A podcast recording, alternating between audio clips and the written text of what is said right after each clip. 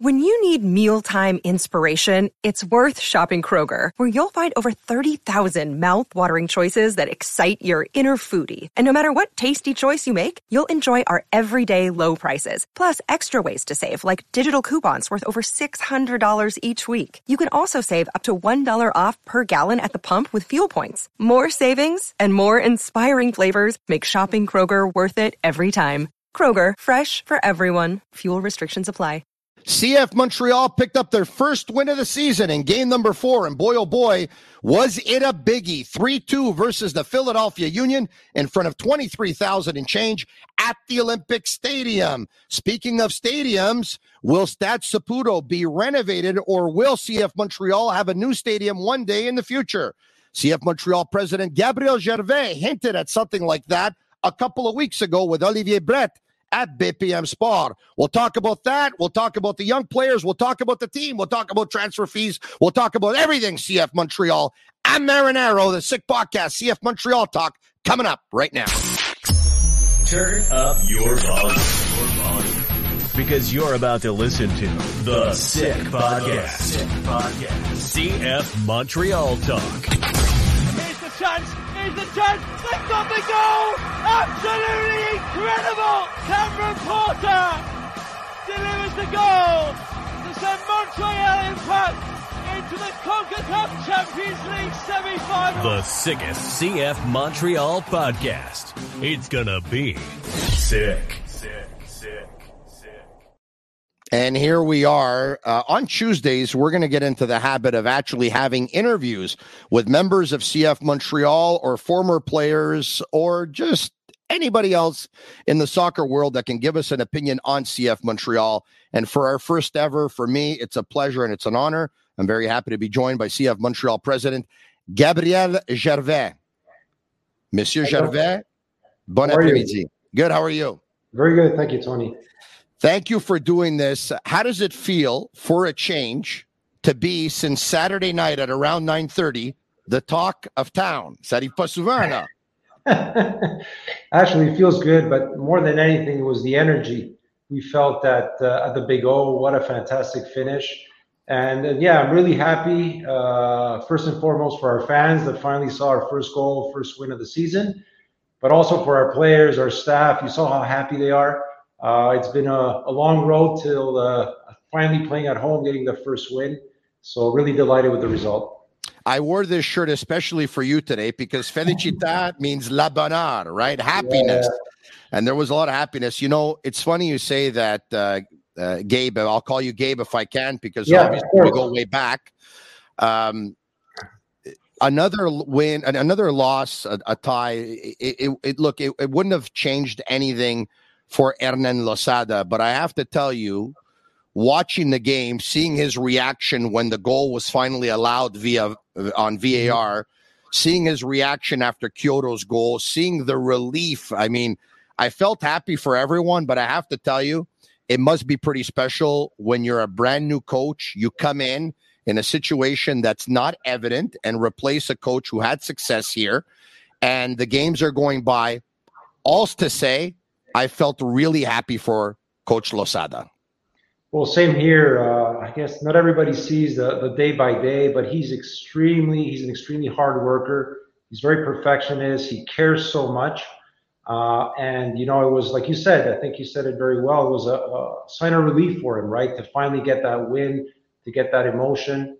Uh, we like that. You know, we like players that have emotion. We like coaches that, that, that have emotion. Uh, and yes, I'm delighted for him because you know we deserve this. We truly deserve Yeah. this. We've been working very hard, and, and you're right. It's not an easy situation for him to come in uh, this way, and so many uh, injured players. But you know what? He held to his beliefs, and you know he made those subs late in the game. They can go either way, as you know, Tony, and it Yeah. worked out. But those players fought, and you saw the players how happy they were, and they were happy for obviously their teammates, the fans, but also for the coach, which is extremely important. Yeah, and here's hoping that you like members of the media and podcasters that show emotion and have emotion as well. And Yeah, if you do, everything's going to be okay. Yeah, Okay. but listen, Tony, if I can just tell you an anecdote. I mean, if you remember in uh, in 2004 when we won the championship, you know, at home at Robillard against against Seattle, I remember that team a lot because you know I was playing like with my brothers, my my good friends, and and and you know we wanted to win for everyone in the in the organization, starting with our ownership group all the way down to our equipment manager and the people that took care of the field. And you know, Nick DeSantis was was the coach back then, and I wanted to tear it up, and I wanted to win as much as I wanted to win for myself as for for him because I know everything that he had done for the club. And I'm just naming Nick because he was my coach, but same thing with Mauro Neves at the back in the day, you know. So if we can get that extra spirit, if I can call it that way, from our uh, from our players that not only want to win for themselves and for their teammates, but also they they want to give a little bit for the coach, perhaps even a little bit for me. Who knows? I think that can bring you over the edge and, and, and do great things. Gabe, you bring back some really great memories because uh, I started pretty much in September of 2002. And in 2004, I used to come to your practices pretty much all the time. And back then, it took place at Soccerplex Catalogna, First Avenue in Lachine, which, by the way, unfortunately, in the next year or so is going to be yeah. taken down and they're going to build condos. But I don't know if you remember this, Gabe, but at the end of practice, when practice was over, they would allow members of the media to go on the field – and I used to take penalty kicks on Greg Sutton. Francois Etienne Corbin of RDS used to be there, and sometimes he used to go in goal. Jeremy Filosa, my buddy, used to be there. Randy Phillips of the Montreal Gazette used to be there, and Martin Smith of the Journal de Montréal used to be there. So, if, if memory serves me well, those were the five people that were there a yeah. lot. Yeah. And we used to take penalty kicks. And now, I mean, I come to your practice about two weeks ago at the Olympic Stadium. And when the practice is over, nobody's looking at me to take a penalty kick, Gabe. I have no idea why. Well, did you sign a waiver for insurance for in case you get hurt or something? If not, I'm not going to let you. Yeah, with the shape I'm in, I probably would pull something for sure. Uh, Gabe, albeit it was fantastic on Saturday night, uh, three goals, um, down to one at the 90th minute, a couple of goals in stoppage time, a little bit of controversy there with VAR. It almost seems like it made it all that more special. Before the game, though, and I want to address this if I can, and I'd love to get your opinion on it. There was a little bit of a hiccup in terms of delays in fans getting to their seats. Okay. Uh, my understanding, of course, is this has nothing to do with CF Montreal and everything to do with uh, the Rio uh, in terms of uh, preparing for a game that would have over 20,000 in attendance. You correct me if I'm wrong. There's a little bit of frustration on everyone's behalf. And Gabe, I understand it because it was at this opening launch at the Club Soda on the Tuesday that you told everyone we're going to be at least 20,000 for the game at Olympic Stadium. Mm-hmm. So it's not like they didn't have time to prepare. Explain to me what happened, please, and please explain to me if a call was placed by yourself or a member of your organization earlier today to the Rio trying to understand what happened. Yeah, I guess, Tony, to, to begin with, I, I want to apologize for the club uh, for any uh, disturbances that happened before the game. It's unacceptable. You know, our fans get there early, they want to get to their seats. You know, we have a goal in the in the second minute. You're you're entitled to, to, to see that goal. So I do want to apologize on behalf of the club for any, uh, again, any bad things that happened and uh, before the game.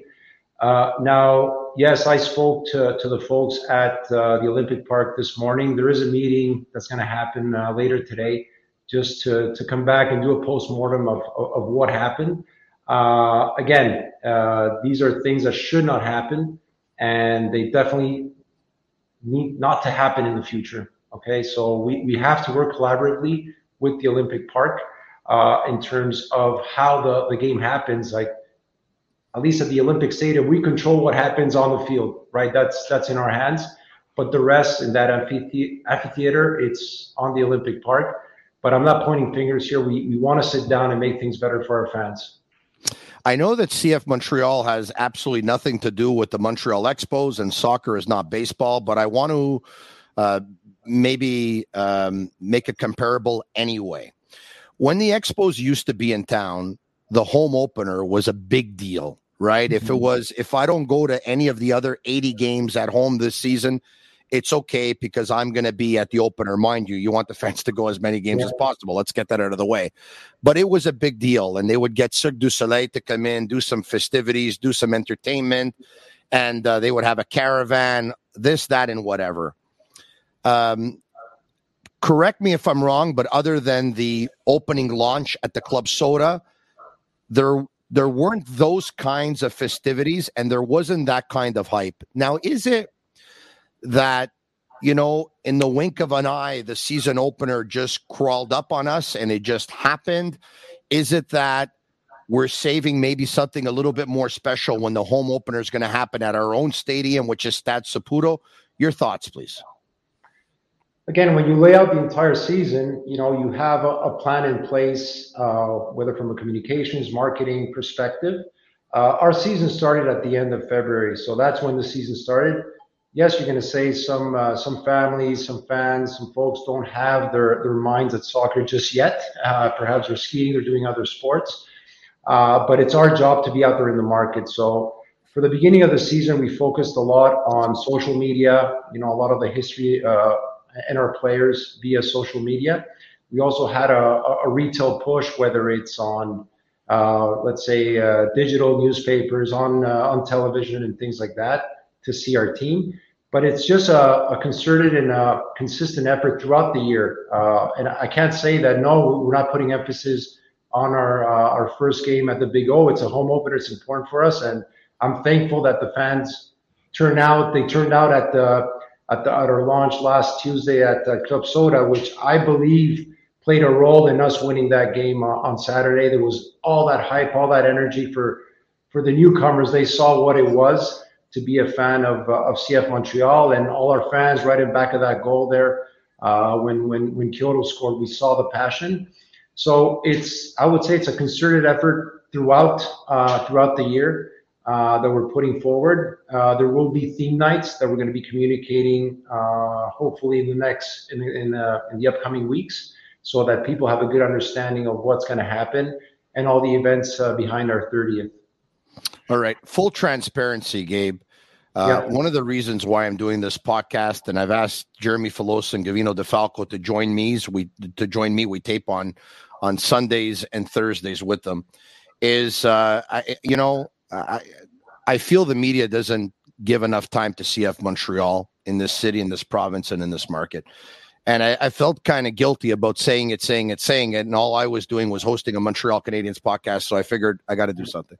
I didn't do it for the money, believe me not, because if I would have, I probably would have did a second Montreal Canadiens podcast or a hockey podcast.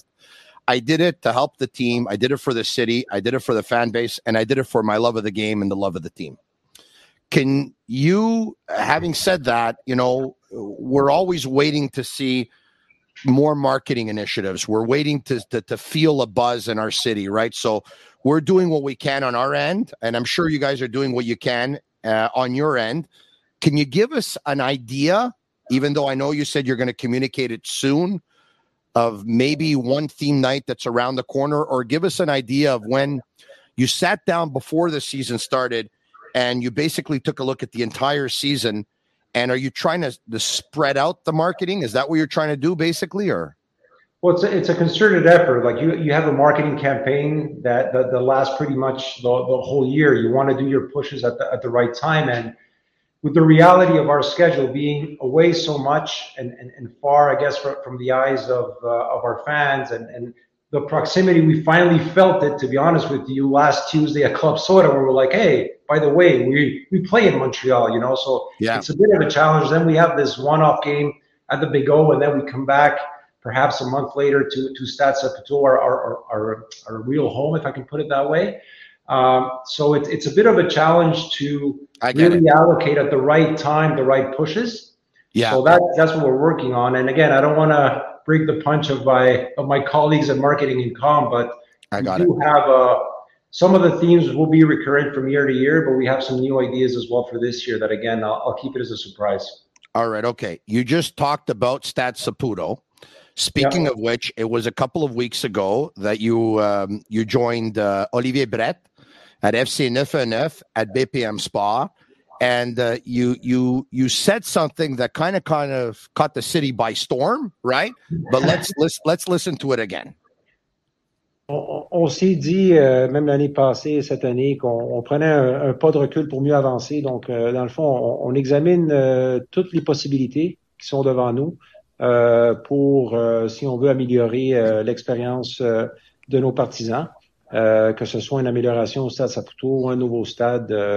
Tout est sur la table pour l'instant. Translation We are analyzing the possibilities of getting a better fan experience or game experience to our fans. And so, in analyzing everything, it's either be it at Stade Saputo or at another stadium. Okay. Um, the word analyzing is the one that I think we should focus on, which probably a lot of people didn't because they yeah. they, they they took that clip and oh my god, they're going into another stadium. So you're analyzing. So let me ask you this. Mm-hmm. When did this analysis begin and where are we with it? Sure. So again, the intent was not to do a storm or a bomb or call it whatever's been called. Really, the intent was to reiterate what I had said when I came in almost a year ago, day by day now, was to say that I guess last year and this year, it's a good time to take a step back before we can go forward uh, in the best way. So it's analyzing anything that we do and everything at the club. Uh, you know, with the, the sporting philosophy, we know what we're doing. It's already on track with the work that Olivier has done ever since he came in three, four years ago. Now, in terms of the marketing and com, the way in, we're how we do the sales, how we communicate, uh, our partnership strategy, and obviously the, the, the stadium itself. We took a step back, and as you know, uh, Tony, there have been different analyses of the improvement of Stade Saputo. Right, this dates back uh, many years now, where different iterations have been done, different business cases around it. So when I came in uh, with the new uh, executive and management team, we just took a step back and say, well, listen, page blanche, what's what's the realm of possibilities, right? Yes, there's the improvement. Yes, there could be a new stadium. Is there anything else? So it was really a brainstorm. And we're still at that state right now. We're not ready to make a commitment. We're not ready to make an announcement because any of the potential solutions out there, we have partners with whom we need to work with, whether it's the Olympic Park, whether it's the city. And we're in constant communication with both of them. Uh, I've had the chance to meet uh, Plante at the end of last year. We're in communication with her team to best improve uh, our overall collaboration, whether it's right here at Centre Nutrilait, where where I'm making this call that you know well, Tony, or at uh, at Stade Saputo. So, and also what you need to understand, what's really important for for the family is to have that feeling that the city, the province, they want this team here, that they're pushing for this team and that's going to be critical for the future. So, and to answer your question in terms of analysis, when I say analysis, well, there's a financial analysis, there's a qualitative analysis as well, operational, fan experience, uh, client service. There's everything that comes into the equation. So right now we're analyzing different possibilities. We're not ready to make an announcement. Far from it. We're right now having the right discussions and doing the right due diligence from our end. I do have to bring up the fact that Pierre Karl Péladeau, who bought the mm-hmm. Alouettes, uh, probably give or take uh, a couple of weeks ago, 10 days ago, said that if uh, Joey Saputo ever wanted to have a discussion, that he would be more than happy to meet. Mm-hmm. Um, I know you're not there yet. Yeah. But what do you think of of him saying what he said and and and um, do you have any comment on that? I see it as very positive. We would obviously be open to having a discussion with uh, with Pierre Karl uh, and his group. You know, they, they they were our partner at the beginning from the onset of the MLS in 2012 all the way through to to, to last year. So uh, it would be uh, an open communication with them for sure. Okay, fantastic. Uh, back to Club Soda. You had that launch, and yeah. uh, and there was a roundtable at one point. It was uh, Pat Leduc, it was yourself, it was uh, Olivier Renard, and uh, was um, was Coach Losada in on the roundtable? Yes, sure. And Coach Losada. Okay. Uh, many things were said. One of which was, I believe you talked about winning trophies. Is that correct? Yeah, I mean, I, have said it openly about winning trophies. Yes, even before that, uh, the club soda. Yeah. Okay. So a couple of days ago on AMFC Radio, if I can, I'd like to play the clip of uh, sporting director Olivier Renard uh, in conversation with the guys at AMFC Radio. Here goes. Je voudrais bien dire aussi, c'est, je sais que mon président Gabriel Gervais a, a dit euh, nous jouons pour gagner la coupe. J'aimerais bien retirer cette pression-là de mon vestiaire. Moi, je suis le leader sportif. Je vais évidemment respecter ce que mon président a dit parce que, premièrement, il a raison. On a une chance sur 29. Donc, euh, il a raison de dire cela. Mais il faut être aussi objectif et quand on demande d'être transparent, quand on voit le, notre budget, quand on voit la philosophie du club, quand on voit le marché que nous avons, on n'est pas forcément les, les, favoris à gagner. Mais moi, je veux absolument retirer cette, euh, cette pression parce que c'est peut-être pour ça que, que Rudy ou d'autres joueurs, ils sentent peut-être qu'avec la saison dernière, que les attentes sont encore supérieures. Peut-être qu'on va arriver supérieur, peut-être qu'on va être inférieur, there's just a, a snippet mm-hmm. of the clip. He goes on to mention that, uh, you know, what's important to me is that we play, we do well, everyone progresses, we can put on a show, and pl- players get better. Uh, so after that, a lot of fans, you go on social media, they're saying, hold on, okay, are we playing for trophies or are we not playing for yeah. trophies? You just want to elaborate? Yeah, for sure. And I, I know where Olivier is coming from. Uh, again, he's the type of leader and, and team player that wants to take the pressure on his own shoulders. Okay. Uh, but it's also a, a, question of interpretation, I would say. Everybody wants to win titles. Okay. Uh, so here in North America, we have the luxury to say, if you sneak into the playoffs, anything can happen, right? That's that's the beauty of it. So when I say let's go out to and win trophies, is that every year you start, you can get into the playoffs, you can win the MLS Cup, you can win a trophy with the Canadian Championship, now there's a new platform with the Leagues Cup that can allow you to get into the CONCACAF if you do well. So there's a lot of platforms to compete and to win titles. Okay. Just like European teams will try to play for, you know, finishing first and winning the, the league title, they can win the, the cup of the country. They can get into champions or, or Europa leagues. There's different platforms. Well, we have our own platforms where, you know, we, we can do well that's how I always came in with that mentality. Now we do have to re- be realistic. Uh, you know, I never said that we're going to win three titles and we're going to be first place in, in MLS. Again, we have to be realistic, and I get it. Uh, but you know, in terms of interpretation and what Olivier said, of course, everybody wants to win, uh, but we do have an opportunity to win, and we have that ambition to win in this team. We know we're capable of doing it by being collectively together and and really you know, forming a team just like we did last year. You talked about the brotherhood early on, and and I remember as uh, as a teenager going to the games and uh, going to Claude Robillard, ten thousand. Uh, my buddy uh, Marco was there behind uh, the barbecue and uh, making those uh, those sausage paninis. Those were the good old days. And but you know, going out and seeing a team full of Quebecers, the Gervais of this world, the Leducs of this world, the Placentinos of this world, the Grandes of this world, the Gerbas of this world. I mean, you name it. Uh, you know, the team was was was was was was packed with with players from Quebec. Um, there's a lot of them on the team right now, and that makes me very, very, very happy. Uh, but the team is young, and the coach has said so. Where pretty much half the team is age 20 or younger. Um, it's going to be tough to win games when half the team is age 20 or younger. Um, and we know that it's been clear that there aren't going to be big investments on the transfer market. That's at least what we've been told up until now in terms of bringing in a high profile DP. That's not going to happen this year.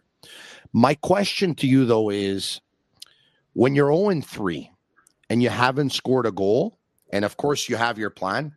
At any point, do you, Gabriel Gervais, put up your hand and say, guys, should we maybe not revisit our plan or anything like that? Or do you not get involved in those conversations because you're the president and that's sporting?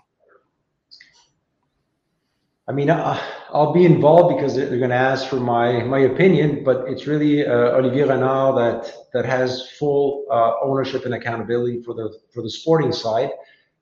but you know, I, have been in the game long enough, and you know, they know both him and uh, and Vassili. If they want my, my advice, they'll get it. So we have a plan in place, uh, and and you stick true to it. Okay, it's not because you're 0 and 3 then then all of a sudden you're going to panic and, and change completely what you're you're what you're trying to build. That's not the right way to to manage a team. That's not the right way to manage a company. If something happens all of a sudden and, and then you get derailed, uh, that cannot happen. So we're going to stick true to our mentality, our philosophy. We know our team can play better. We know that. I mean, in our first four games, we know we can only get better. And yes, there's going to be some growing pains, but I went through growing pains as well when I joined uh, the Impact. We were very, very young in 2002. We matured, we did well, and then we were rewarded. So we're going to stick true to to our mentality and not change. And no, I'm not the type, Tony. You've known me long enough. I'm not the type to panic on these things because I'm seeing some positive you know, uh, I would say signals from the team, even though we're 0 and 3, that we would only get better. All right. On that note, here's Coach Losada once again on FC 919 with Olivier Brett at BPM Sport. Let's listen carefully.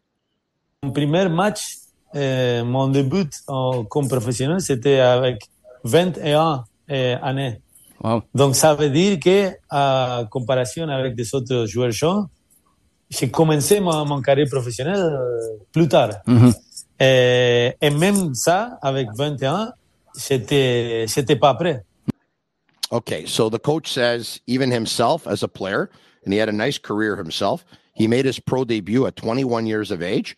And he says, even me, like it wasn't easy. I wasn't ready. He went on to say, you know, you need to get in games to be ready. You need to, you, you need to be physically mature to be ready. And he didn't have it. And young players usually need to mature physically. They need to, you know, get a little bit of uh, of beef on their body. Um, so, having said that, and I know it was clear that there's a plan, and I love it. By the way, giving uh, the kids from here an opportunity. Um, I think it's about time, and I also think that, with all due respect to the MLS, um, I think it's it's attainable. I think it's attainable that players can come from this market and and wh- whether it's this academy or or Quebec soccer, and they can play in the MLS prior to being age 20. I think it's attainable. But does anything prohibit prohibit you from maybe a um, and has this been discussed? Maybe a little bit of a hybrid model. So probably go out and say, uh, I don't know, just take a look at the and say, okay, you know what? We have these kids, we have these young players, but um, fans will go out and they'll support young players, they'll support players from here, but they also want to support a winning team. And if we don't have one, mm-hmm. maybe we can go out and we can go on the market and go get a yeah. I'll throw it a number 10 as an example and surround the young players by that number 10. So now the fans get the number 10 that they can watch the players will play with that 10. They can still be playing, they can still get minutes, and maybe they'll actually even look better because if they give the ball to a number 10, he's probably going to be able to do stuff with it, right? Where are we in terms of a hybrid model? At all possible in the near future? Well, again, we take a step back, and this is something I, I said as well a year ago was that if we have an opportunity to improve the team with and by the way, we're always looking to improve the team. Uh, it's it's not because you would say you haven't moved as much on, on players during last off season or during the mercato that we're not trying to constantly improve the team. I just want to say that Olivier and Vassili and the rest of the team are working extremely hard to analyze the whole team and to find ways to improve it. Now, just to come back to my initial comment, if we do have an opportunity to bring a more experienced player that has more tenure that can fit into our system, our philosophy, then we're going to analyze that that that possibility. So if, if if you call that a hybrid, then yes, we're always open to opting for a more seasoned, more experienced player to help the rest of the group. That's always always on the table. But I mean, that's part of our philosophy. If that can help develop the young players, improve our team, make us better on the field, give a, vet, a, a better show to our fans, and I repeat it, we want to be competitive year in and year out, even though we say we have a development philosophy. Again, uh, a top player, DPs, call them whatever you want, does not ensure to have, first and foremost, a good locker room and then good performances on the pitch. The question though needs to be asked. Maybe there are some, you know this, right? There are some yeah. who would rather have the big name, and uh, maybe even if you don't go as far, they go watch the big name. But I'm glad you said what you said because I get stopped all the time, and people talk to me about CF Montreal among other things, and I hear the you know they don't want to spend and they don't care, and I look at them and I said like, folks, no one's in professional sports not to win. Let's get that out of the mm-hmm. way. And if they didn't care, they wouldn't, you know, they wouldn't be here. They could be somewhere else. I mean, they don't have to do this, right? It's probably the least profitable out of all the entities that belongs to the family.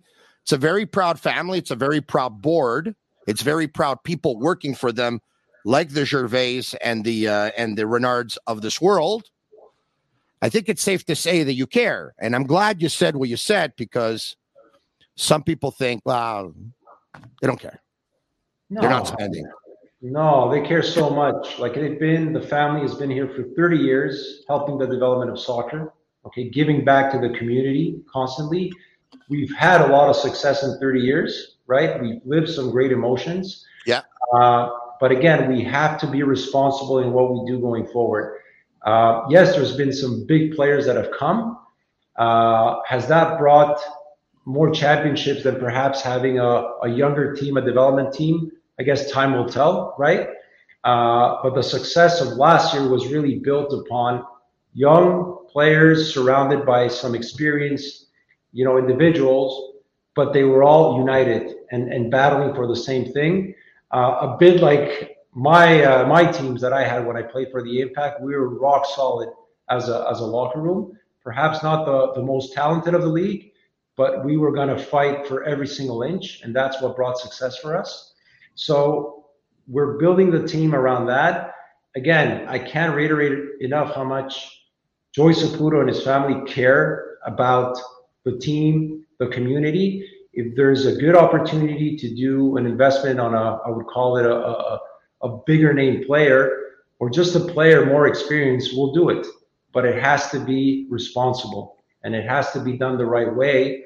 And if I go back just at a high level, We've never been over 10,000 season tickets, okay? Whether it's with the Drogbas, Piattis, Di Vaios, Nestas of this world, or right now with the Wanyamas, the Piettes, the the Matushuna, like Choinière, sorry. So it's right now this year we've done much better in terms of season tickets. We've gone up. We've gone up in terms of the uh, uh, how do you call it the the le, le réabonnement. Sorry, le réabonnement. So yeah, renewals. Yeah, renewals. Sorry, we're at ninety percent. No problem. This year, and we've done it with with a young team. So again, it doesn't mean that you have a big name that necessarily your fans are going to stick with you for the long term. So we're hoping by having this proximity, young players, good performances on the pitch, good performances of our of our players with their national teams, we're going to be able to be closer to our fans close to the community. I, I, kept you longer than I said I would, so I I, I, I do apologize. I want to say an ending. Maybe if we can have one yeah. more minute. Apple doesn't come without hiccups. There's growing pains for anyone when they start something, right? I think Apple's going to be great for the league. I mean, I'm already seeing like I can I can I can hear the players as if I'm on the field with them. I can I can I can see the players as if I, I feel like I can touch them, you know? I think Apple's going to be great. Your thoughts on Apple so far? Yeah, I mean, Apple is the, the, the biggest company in the world, the most innovative company in the world, and we're lucky enough to have them as our partners. Like anything else, there'll be growing pains, uh, and again, we're, we're going to have to, I guess, put all our energy in Apple as well because the the future of the MLS is with Apple. And and when Apple says I'm in it, I'm committed, trust me, they're in it and they're committed and they're going to put the resources in for this to be a success. So I'm very excited about it. I didn't know what it meant to have this app and all the content. Now, you know, we're, we're, we're, we're wrapping our heads around it and we know we can do great things. So I'm very excited about it. Uh, but I know that in terms, I would call it of maturity of uh, Canada versus the US, perhaps the US is a bit ahead of the parade when it comes to our fans consuming the game from a, I would say, digital perspective. But I think the future is there, and we're very lucky to be with that company. All right. Speaking of being happy, take a look at the attendance on the weekend. Look at that. We're going to bring it up. I'm sure this makes you happy. Third best attendance on the weekend. Look at that 23,352. That's nice, huh? Oh, delighted again. Thank you to the fans for, for showing up. We need you. So, very proud of this. Hopefully, it'll keep on going at uh, the Stade Saputo. When Gabriel Gervais was hired as CF Montreal president, I went on radio and I went on television and I said this is a great hire and I believe that Gabriel Gervais checks all the boxes and has what it takes to be one of the best presidents that a Montreal sports team has ever had. You better prove me right. I Appreciate it, Tony. Thank you. Thank you very much for your time. All the best to you and CF Montreal this season. Thanks again. Thank you, Tony. There you have it. The president of CF Montreal Gabriel Gervais. I'm Marinaro. It's a sick podcast, CF Montreal Talk. Follow us on all social media channels on Twitter at SickPod CFMTL and subscribe to our YouTube channel. It's absolutely free. Thanks again.